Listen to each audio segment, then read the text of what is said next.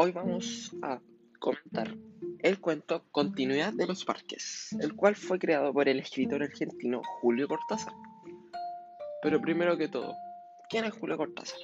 Julio Cortázar fue un escritor argentino, como dije, el cual nació el día 26 de agosto del año 1914 y falleció el día 12 de febrero de 1984 a sus 69 años.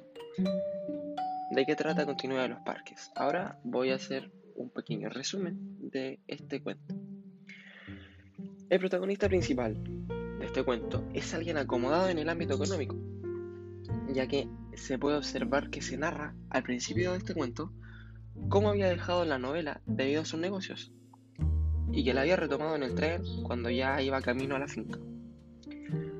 Luego, y en su hogar, y después de haber discutido un par de cosas con su mayordomo, se sentó en su sillón favorito que era de color terciopelo verde, a leer la novela mientras tiene el parque de fondo. Mientras lee la novela, disfrutaba tanto que poco a poco iba entrando en el mundo presentado en la novela, mientras disfrutaba su cigarrillo al lado de su estufa. Luego se empieza a narrar la novela que estaba leyendo el personaje principal. Se dice que fue el último testigo del encuentro en la cabaña del monte, donde se juntaron una mujer y su amante. El amante tenía una herida en, su rostro debido a, una, a un golpe que se dio con una rama de un árbol, por ende le sangraba la cara un poco y mientras estaban juntos planeaban destruir a otra persona. Luego ambos tomaron sus caminos, la mujer se fue por el camino del norte y el hombre se fue a su destino decidido de lo que iba a hacer. Finalmente el hombre llegó a donde quería ir. Todo fue tal cual como lo habían planeado. Los perros no debían ladrar a esa hora. No ladraron el mayordomo no debería estar a esa hora, y no estaba. Finalmente entró a la casa y fue sala por sala revisando a ver si estaba el hombre. Hasta que finalmente encontró a este hombre que quería destruir. Estaba sentado en un sillón verde y estaba leyendo una novela. Bueno, temática de este cuento Em, según yo, no está tan clara, ya que puede ser misterio por cómo termina esta novela, o cuento, mejor dicho, o también puede ser drama. En, en aspectos sociales, el hombre que lee la novela es alguien adinerado, pero los personajes de dentro de la novela que lee son personas deshonestas, ya que eran infieles y malas, ya que planeaban matar o destruir a alguien, por así decirlo. Los valores.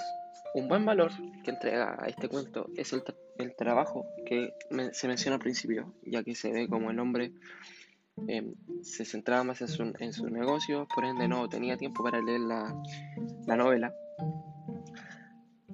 Pero los antivalores son la mentira ya que la mujer era infiel y el amante era cómplice, y la traición, ya que aparte de ser infieles, también planeaban destruir o matar al marido de la mujer.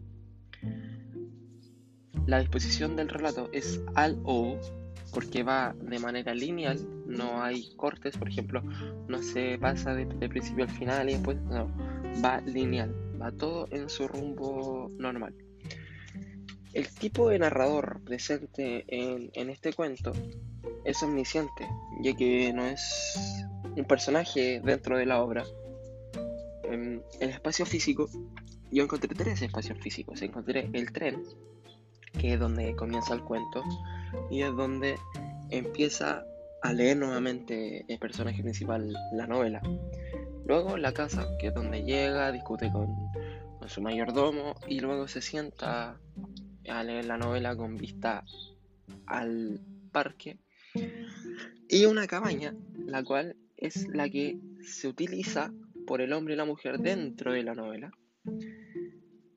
El espacio psicológico es de intriga, ya que estaban con esa tarea, no se sabía si podía salir bien o no lo de destruir a la persona. Y el espacio social es el trabajador de una persona, que es el mayordomo en este caso, y alguien adinerado. El análisis de personajes, el lector o el personaje principal es un hombre de negocios. Es el personaje principal y le gusta la lectura. Mientras que su mayordomo es su empleado, la ayuda con los quehaceres del el hogar.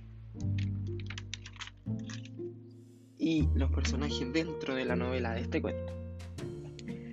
La mujer es mentirosa, ya que le es infiel a su marido, y el hombre tiene una herida en su cara debido a una rama, por lo cual le sangra el rostro, y es alguien malo, ya que planea destruir al marido de la mujer.